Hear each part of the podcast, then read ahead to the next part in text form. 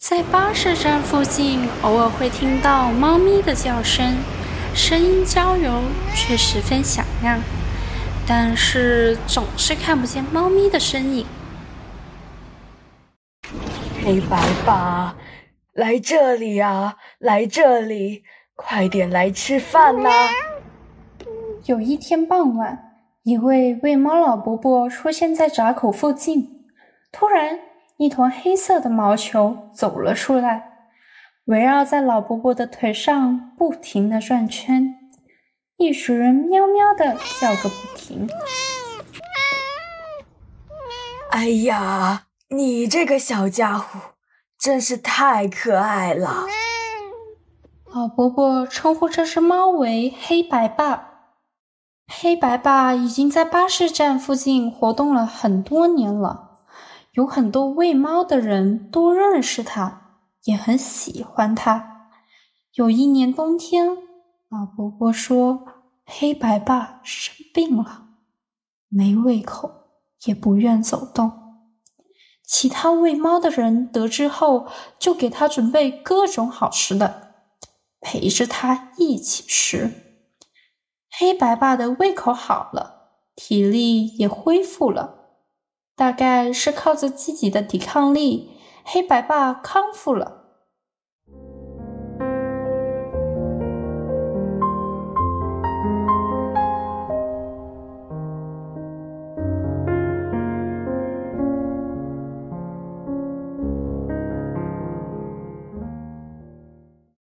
每到农历新年。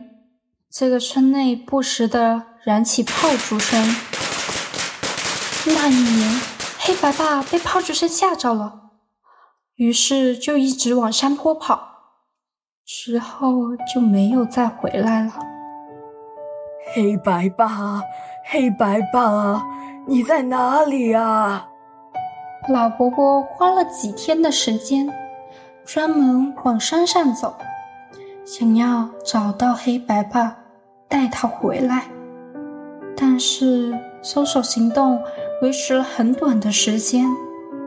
不久之后，老伯伯得知清道员在另一端的马路上捡到了一条猫尸体，是一只很大很重的黑白猫尸体。咦，你最近看到那只黑白豹了吗？没看到。希望他没有死吧。我还想喂它吃饭呢。希望它只是被人领养，而不是真的走了。有一天，妹妹跟她男朋友踏单车经过，告诉我路边有猫的尸体。他俩把猫埋在了旁边的沙地，是一只黑白成年猫，短毛的，很壮的一只猫。姐姐。我和男朋友踏单车的时候，看到了一只猫的尸体，在哪里啊？什么样子的？我们把它埋在了旁边的沙地。它是一只黑白成年短毛猫，体型怎样？很重一只，要我男朋友才能抬动。妹妹没拍下照片，一下子我也想不到附近有符合条件的猫。咦，你听说了吗？大年初一。村口的长毛黑白爸被炮竹声吓跑后，就一直没出现了。哈？难道是他？但妹妹说她买的是短毛猫啊！我急急的往沙滩去，不得已打扰黑白猫。即使是出事了，我也得知道他是谁。翻开一层层的沙，黑白猫一点点的浮现出来。拨开脸颊的纱，我就知道是他了，是黑白爸。如果你认识这只黑白猫，很难过的告诉你，它走了。多好的一只猫啊！怎么说没就没了？黑白吧，我很想念你。希望大家。多点爱护流浪猫吧。